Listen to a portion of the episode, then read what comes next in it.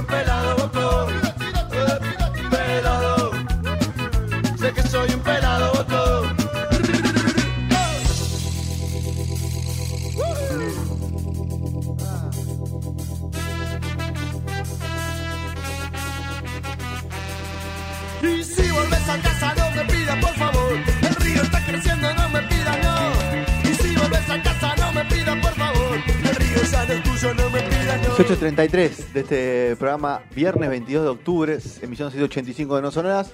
Para que no te quejes, Sergio, puse los dos separadores. ¿Por qué me voy a quejar? Porque vos siempre decís, eh, a ver de quién era la sección, de quién era la sección, puse los dos separadores. Primero puse el tuyo y segundo el de Marco. Ah, ya me acuerdo lo que hice. Ahí está. No me la jueza, eh. Puse uno, puse uno.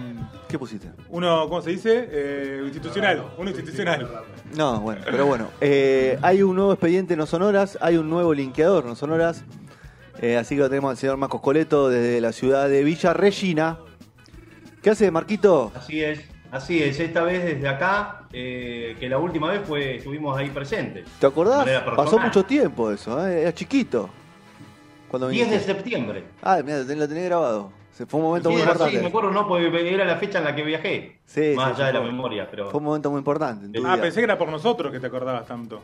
No, sí, también, también, una fecha, una fecha histórica. Lo- Emotiva. Lo conocí personalmente. ¿Vas a volver a Buenos Aires? Sí, no sé si tan pronto, pero voy a volver. Ok, vas a volver. Es una ciudad que te enamora cuando venís.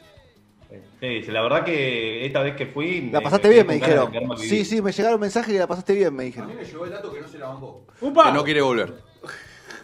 Que no me la banqué, no, estuve- no. Me dijeron ¿Por eso, qué? Marquito. Fue bastante dinámica, o sea, eh, la visita a Buenos Aires. Subieron Sí, todo fue- tipo de cosas. Claro, todo tipo de cosas. Todo tipo ¿De de... calidad? Porque estábamos discutiendo eso el pasado. ¿De calidad? ¿Cómo? Hasta deporte hubo. ¿Deporte hiciste? ¿Qué fuiste a jugar al fútbol? No, creo que fui, fui a correr un día. Creo que fui a correr. Estaba borracho, me fui a correr. No, Volviste- cuidémoslo. pedo de, a la noche. Cuidemos a Marco, por favor. Cuidémoslo. Volviste en pedo a la noche, Marco. Dejate de joder corriendo. No, no, no. Sí, porque no, yo vine un noche creo que día, un día borracho, vine un día re loco. Ahí está, ¿viste? Ese Marco. Bueno, eh, ¿cómo es esto? ¿Se arregla entre ustedes? Sí. Nos arreglamos entre nosotros, por supuesto. Como Ya, bien- está- ya estaba todo más o menos guionado acá, en gran parte eh, por Sergio. que, bueno, lo estuvimos charlando, primero un guion, después otro guion que fue el segundo que quedó. Muy bien. Bueno. ¿Viste ¿Cómo viste que trabajamos, Federico? Sí, no sí, yo sé parezca, que ¿eh? Sí, sí. ¿Viste? Bueno, vamos a hablar, por supuesto, como hablamos en el primer bloque, de eh, Naco Goldfinber, en realidad se llama Ignacio Alfredo Pardo Paso, eh, quien, como dijimos, decimos rápidamente, hace un par de semanas, creo que fue la semana pasada, que lo encontraron... Uy, perdón. No, no, no, Jesús. Qué barato fue. Te hizo la venganza. Qué barato La fue. venganza. Es la aplicación, boludo. No, pará, o sea, tengo que hacer algo en esta aplicación. Disculpa. Llegaste tarde porque te quedaste pensando en hacer eso, ¿no? No, Lo pensé recién. Si no lo hubiese tenido todo preparado.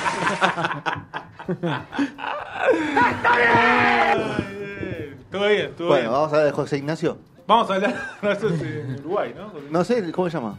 Ignacio Alfredo Pardo está. Paso, eh, hace una semanita y media más o menos lo encontraron flotando en el río, como dijimos, vivo en realidad, junto a, otro, a otra persona, muy cerca de alguien que no corrió la misma suerte, que estaba muerto en una lancha, con 37 kilogramos de cocaína.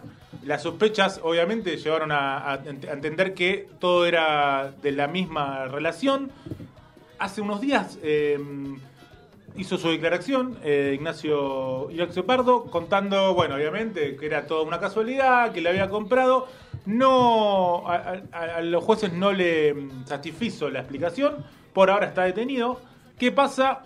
Es alguien con antecedentes, porque hace un año nada más salió de prisión, luego de haber sido condenado a ocho años de cárcel por el asalto a una contadora de la Dorita, el, Sí. el restaurante, donde le habían robado más de 80 mil pesos. Eh, eso fue en el año 2015, la condena llegó en el año 2017. Eh, una, hace dos años antes, en 2013, ya había sido acusado, pero no hubo pruebas de que eh, en una banda que le robaba a los countries, él era como el entregador desde adentro, porque vivía en un country de Benavides. No se pudo comprobar, así que de, ese, de esa causa quedó exento.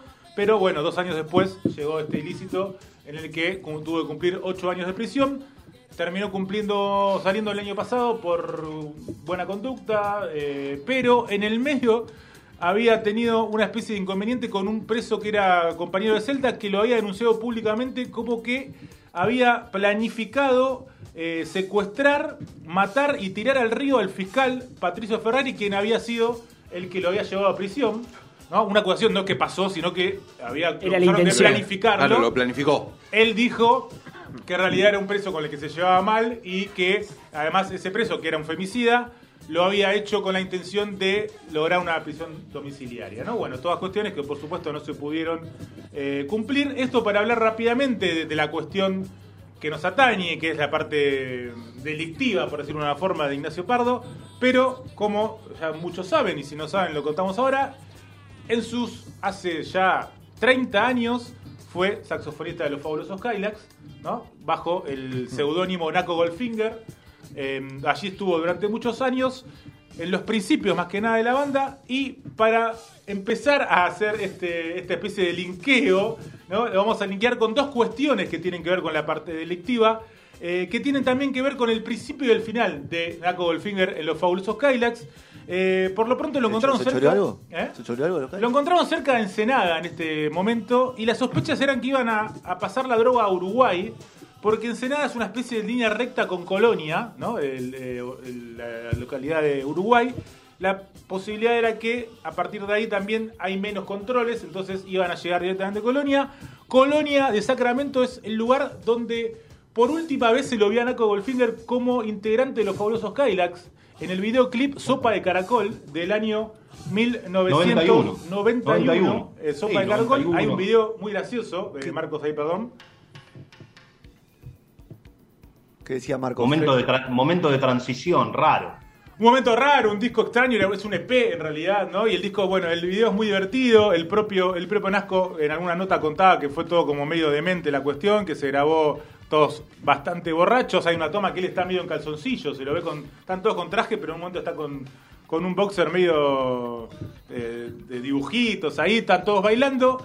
E- ese videoclip grabado en Colonia fue lo último que hizo Naco como parte de los Folosos Kylax. Después eh, se fue después de una gira que, tuvieron en Los Ángeles, donde él se quedó tres meses más de gira. Eh, a los Kylax mucho no les gustó, ya estaba todo medio mal y bueno, terminó saliendo de la banda. Eh, pero dijimos que había dos cuestiones que linkeaban a, Naco, a- actualidad con eso, y es que hay un mito fuerte que se dice que el primer saxo que tuvo Naco Goldfinger se lo choreó. Tremenda. Su primer, Tremenda re- su primer saxo, dicen, el mito dice ¿No tenés dudas y tampoco que pruebas? fue choreado. No tengo dudas ni tampoco pruebas. No sé qué tendrá el señor Marco Coleto. Sí, de hecho él lo dijo en alguna, en alguna que otra nota reciente, bueno, porque con todo este caso empezaron a salir un montón de notas de Naco Goldfinger, que ya estaban hace un par de años dando vueltas en la web, si uno se pone a ver, bueno, por el caso que estaba cumpliendo. Pero eh, la verdad que mientras que, bueno, Sergio hablaba un poquito de Naco, de los fabulosos Kylax, eh, cuando uno ve la historia, digamos, de, los Kylax, eh, es medio loco, es muy loca la historia de Naco Goldfinger, pero es bastante fiel eh, bueno, a esta, a esta modalidad que le estaba proponiendo, que él vino como a padrinar a los fabulosos Kyla con esta cuestión del Rude Boy, de esta, del Rude Boy, eh, no tanto de Inglaterra, de los Madness y de los Specials, sino del primer Rude Boy, el originario, fines de los 50 en Jamaica, que eran todos, eh, bueno, en su mayoría obviamente jamaiquinos, afroamericanos, y que sí, en ese, eh, ese Rude Boy andaba como calzado y tenía como un sueño de gánster y esto de la mafia y esto de la familia, de la pandilla, era como se movían los Kyrax, obviamente no armados, sino como era todo muy eh, de, indumentaria, pero este, este pibe se lo tomó bastante en serio y el Rude Boy, por ahí capaz que lo estoy diciendo por a uno le pasa por al lado, es como la indumentaria, eh, es el vestuario de alguna manera de, eh, del ska, del mod, de, de esta música que viene en, en Jamaica. Y esto se da, por ejemplo, entre fines de los 50 y principios de los 60, se plantea la independencia en Inglaterra, en el Reino Unido. Eh, se plantea la independencia en Jamaica, perdón, se plantea la independencia en Jamaica y se empieza a poner todo como muy peligroso, bastante turbio en las calles. Había, bueno, desde un pibe de 8 a una mujer de 70 tenía un arma. Eh, se pone todo bastante peligroso y empieza a aparecer lo que es la actitud del Rude Boy. ¿Qué era el Rude Boy? Eran eh, pibitos de 18 años, eh, bueno, con mucho tirador, mocasines, pantalón arremangado, siempre con el blanco y el negro, preponderante en su, en su vestimenta, la camisita, los lentes negros, el sombrerito, y eh, bueno, eh, eran los chicos que hacían ska, pero también andaban calzados, eran como, como que tenían un sueño de gángster, un sueño medio frustrado de mafiosos, porque no llegaban a ser gángster, pero se querían hacer ahí los pesados, entonces andaban con púas, eh, eh, con, con- con- con navajas, con, con armas de fuego Los y demás en- la calle. Sí, eso bueno, sí, eso es llega un momento que ahí se hacía ska. Eh, la primera oleada del ska es ahí, a fines de los 50, eh, que es lo que va a traer un poquito Chris Blackwell. Chris Blackwell, bueno, es el capo de Ison Record, por ejemplo, el tipo que le abre las puertas a Bob Marley en 1973 para ficharlo con su sello inglés Island y que grabe Catch Fire. Entonces ahí un montón de familias empiezan a emigrar, a irse de Jamaica porque estaba muy mal todo, y muchas se van a Inglaterra a lugares como Brixton, por ejemplo, por eso alcanzó Brixton de los Clash. Eh, y bueno, obviamente los, los hijos de estos inmigrantes jamaiquinos empiezan a crecer en los 60, 70, empiezan eh, empiezan a ser adolescentes y claro, se empiezan a cruzar con pibitos ingleses que traían, los pibitos ingleses blancos, traían influencia de música rock, música pop, y ellos, eh, los hijos de inmigrantes jamaiquinos, obviamente traían toda la influencia de la música reggae, de la música ska, bueno, cruce de fronteras, eh, como por ejemplo Paul Simon de los Clash, que el hermano iba a la casa y estaba con un montón de rastafudos, eh, bueno, fumando. Y ahí el pibe se encuentra, por eso entra el, el dub y el reggae en los Clash, y por eso, bueno, se da la segunda oleada del ska ahí, que es donde toman los Cadillacs, todas estas bandas como los, como los Mandres y demás, pero era, era esta cuestión de eh, todo muy elegante, todo muy que eh, Naco Goldfinger de alguna manera lo trae a todo eso a los Cadillacs. Les trae la modalidad, el vestuario, la indumentaria, la ideología, el concepto. eh, él- él es una parte, no, no- fue solo el saxofonista de los Cadillacs, fue una, la parte más importante de los Cadillacs en la primera parte que es toda ska. El propio, el propio Naco cuenta que lo primero que se cruza en ese momento fue en un viaje de egresados en Alemania, donde en un bar Claro. ponen Our House de Madness y, y ve a, to- a un tipo medio rude boy cantando, bailando, todo descontrolado. Y le va a preguntar qué onda, qué es. Y ahí un poco empieza a contar lo que es la historia de, de los Road Boys, como, como bien contaba acá haciendo la previa de todo eso Marcos. Y bueno, empieza a contar toda la data de Special, de Madness. Y es él quien después vive en Alemania, está mucho tiempo en Inglaterra y trae toda esa parafernalia hacia los Cadillacs y es el, el prototipo del Root Boy en Argentina. Es el que tipo que dice, decían que te atendía en la casa a las 3 de la tarde y estaba vestido así, ¿no? O sea, era su, su forma, o sea, la, la imagen de los Cadillacs de ese tiempo era todo a partir de, de una Goldfinger que a su vez eh, también empezaba a mostrar su, su parte Root Boy. Eh, hay, hay dos anécdotas, la primera la cuento yo, la segunda se la dejo a Marcos, eh, que en un momento un grupo de skinheads, en- estamos hablando de los 80, donde estaban muy potentes los skinheads, eh, que se llama Judas, que era como el líder de los skinheads en ese momento, va a ver a los Kylax a partir de una invitación de Flavio, eh, y él que decía, yo era un root boy empernido, así de culto, y dice que lo primero que hace cuando ve que es él, le pega una piña, le agarra, le agarra una botella, la parte, se la pega a la botella y le saca una púa como para decirle, acá no te metas.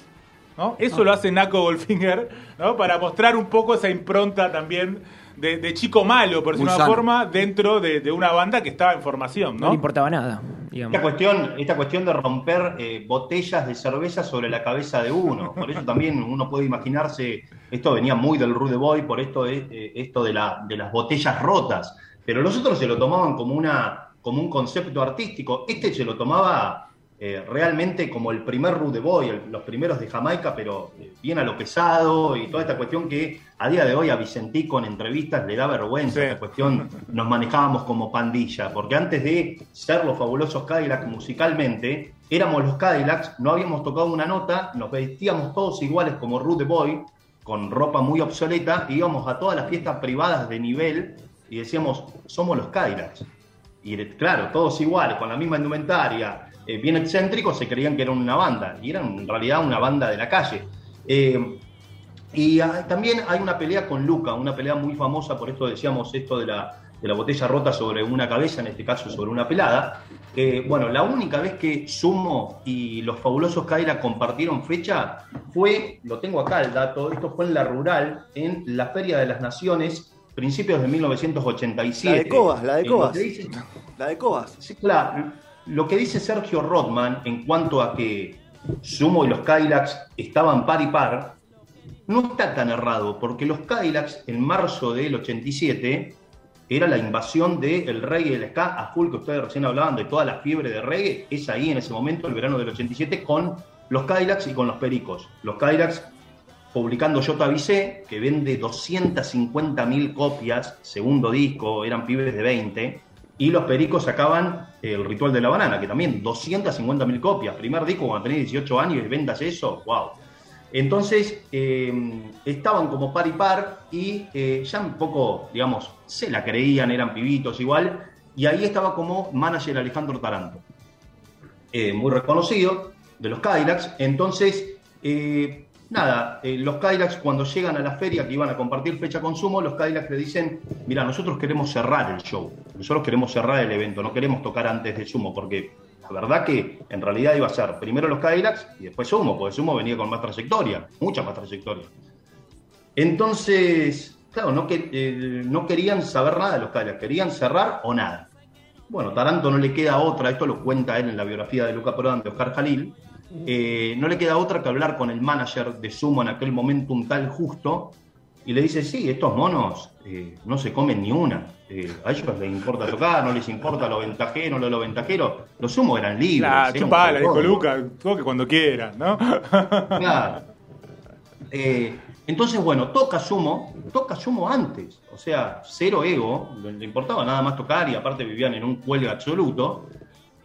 Y tocan, y bueno, se da el show de los Cadillacs, y cuando se da el show de los Cadillacs, que una de las canciones más sonadas en el país estaba haciendo Yo no me sentaría en tu mesa, Luca, digamos, siempre eh, camarada, en aquel momento, bueno, un poco en las últimas, eh, ya estando eh, siempre con, con la ginebra cada vez más, bueno, está un poquito al costado del escenario y quiere subirse a cantar, como lo hizo con Los Redondos en Cemento, que hay una grabación registrada de Criminal Mambo, que el tipo se manda, y eso eh, dicen por ahí las malas lenguas que nunca le gustó del todo al Indio Solar, y que está la grabación, él cantando, eh, rapeando en inglés. Bueno, acá pasó un poco lo mismo. Él va a los coros, donde estaban los vientos, donde estaba Naco, donde estaba Sergio Rodman, donde estaba Nando, y empieza a hacer los coros se empieza a meter y cuando lo empieza a meter, Bueno, lo sacan a patadas, literalmente, esto contado por Taranto y sobre todo por Naco Goldfinger, que le empieza, bueno, a pegar como a echarlo del escenario y Vicentico supuestamente diciendo, eh, este es mi show, andate de acá. Entonces Luca va a encararlos al camarín, los va a encarar al camarín esa noche y les dice medio así borracho, les dice, ustedes eh, tanto que Rude Boy, Rude Boy, la verdad que yo pensé que eran Rude Boy en serio, eh, que traían toda la buena data, pero en realidad son unos caretitas de Belgrano. No, no, no, no, no, lo- lo- los, apretó. Luca los Y apretó. ahí Naco, Gol- claro, y eran 12 monos con uno. Entonces ahí Naco Goldfinger le eh, rompe un botellazo sobre la pelada. Bueno, eh, al parecer a- a- hubo piñas y demás, pero a Luca. Y bueno, Luca fue después a Taranto. Taranto nos, lo, di- lo cuenta hoy en día, lo cuenta de manera muy cruda en el libro de Oscar Jalil. Dice, nada, eh, yo no sabía dónde meterme, le pedía millones de disculpas a Luca Prodan. Entonces, bueno, nada, eh, ahí de esa manera, eh, muy avergonzado él, lo deja ir a Luca y bueno, nada, eh, incluso lo, medio que lo, acá muestro el libro, medio Es que lo eh, apura a Vicentico, diciendo, y ahora el cara dura de Vicentico saca un tema que se llama Luca.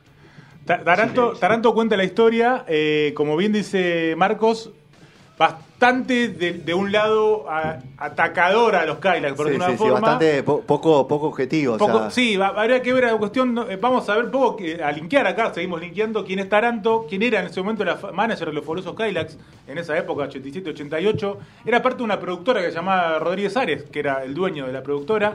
Eh, es muy loco porque vos ves los discos de los Kylax y en ningún disco aparece el nombre de Taranto como manager, sino que aparece o la productora o ya los siguientes managers. Eh, a su vez también era manager de León Gieco. Eh, de hecho, en el año 1988 graban juntos Cantorcito de Contramano, una canción dedicada a Palito Ortega, y no con buena onda, de parte de León Gieco, con los Kylax de invitados, con un ska, un, un sonido bastante ska. Y también Taranto es quien hace una conexión para que Celia Cruz grabe con los fabulosos, ¿no? Es como el nexo con el productor eh, de, de- de Celia que habían sacado un disco y querían eh, como llevarlo a Sudamérica.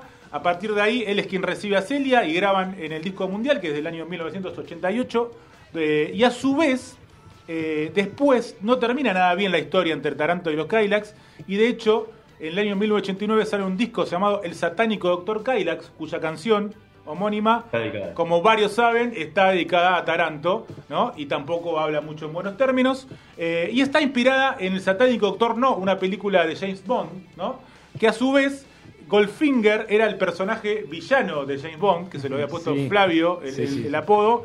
Y a su vez los Kylax, durante mucho tiempo en esos inicios, arrancaban su show con la canción de James Bond, ¿no? Para ver acá toda esta conexión de entre Kylax y James Bond. Eh, tanto en El satánico Doctor Kylax como en eh, El ritmo mundial hay un personaje muy interesante que aparece como invitado en piano y coros, pero de esos que pasaban a saludar y que se quedaban cantando. Y era nada más y nada menos que Andrés Calamaro, que acá también Marcos nos va a contar que no era casual que aparezca en estos discos. Sí, muy amigo, a día de hoy, él lo sigue diciendo, a día de hoy, Calamaro sigue diciendo mi amigo Vicentico, él venía de producir Yo te. A ver, el productor, el que sacó lo mejor eh, en ese segundo disco fue Calamaro, que en ese 87 este- era el gran productor del rock argentino, porque miren los tres discos que él produce del rock argentino en el año 87, que son los mejores de ese año, eh, de bandas nuevas, que es eh, Don Cornelio y la Zona, el disco debut de Don Cornelio, donde ya ella vendrá, que se gana todo en aquel momento. Eh, bueno, yo te avisé de los fabulosos Cadillacs y Contrarreloj, si no, no, Contrarreloj no se llamaba, o contra, creo que sí, el de los Enanitos Verdes, que hay una guitarra verde, que es donde sale eh, por el resto de tus días, guitarras blancas, ese Que disco tiene del la año- muralla, eh, el extraño de pelo largo también. Sí, el extraño del pelo largo estaba en ese disco exactamente. Y produce esos tres discos, Calamaro. Y no es casual que llegue a trabajar con los Cadillacs. ¿Por qué digo esto? Porque en los Cadillacs, a día de hoy todavía, sigue estando en los teclados Mario Zipperman. Mario Zipperman venía de los encargados de la banda de Tecnopop, la única que hubo en nuestro país, liderada por Melero. Y Calamaro, cuando se va de los abuelos en el año 85 hasta el año 88, 87, el tipo estaba tratando de buscar su lugar en el mundo, haciendo, por ejemplo, columnas, escribiendo columnas en la revista Pelo, produciendo a gente, como lo vengo diciendo, eh, participando y haciéndole, por ejemplo, sonido varias veces de operador a los encargados, por ejemplo, cuando tocaron en Feliz Domingo. Y ahí estaba Mario Zipperman, por eso el lazo también. Marcos ahí hablaba de los Anitos Verdes, hablaba también de los abuelos de la nada. Y para dar una última conexión en, esta, en este caso Goldfinger, si se quiere decirlo de alguna forma, eh, nos vamos a ir al 23 de julio de 1987, un show organizado por la Juventud Radical en ese momento, donde los afiches JR. anunciaban, la JR, anunciaban a los fabulosos Kylax, a los Enanitos Verdes y a los abuelos de la nada. Eran tiempos de medio tumultuosos todavía con respecto al post-dictadura, ¿no? En cierta forma. Eh, los Kylax habían tocado, iban a tocar a partir de un contrato que la productora Rodríguez Ares, como hablábamos antes, eh, lo había hecho sin consentimiento de la banda. El show decía la JR va con vos. Hay una conferencia previa en ese momento de prensa donde el diput- eh, aparece la mesa donde está el diputado Jesús Rodríguez junto a integrantes de los Senaditos Verdes, de los Abuelos de la Nada. Faltaban los fabulosos Kylax, el- lo ven ahí entre el público, el diputado los invita a sentarse y en ese momento los Kylax responden, no nos sentamos en la mesa de quienes firmaron las leyes de obediencia de vida y punto final, generando toda una especie de revuelo en esa propia conferencia de prensa, donde eh, saltaron los enanitos a hablar un poco bien de los de, mm, de la- de los radicales, también los abuelos, pero ya no había vuelta atrás, ya sabía, era como la noticia del momento.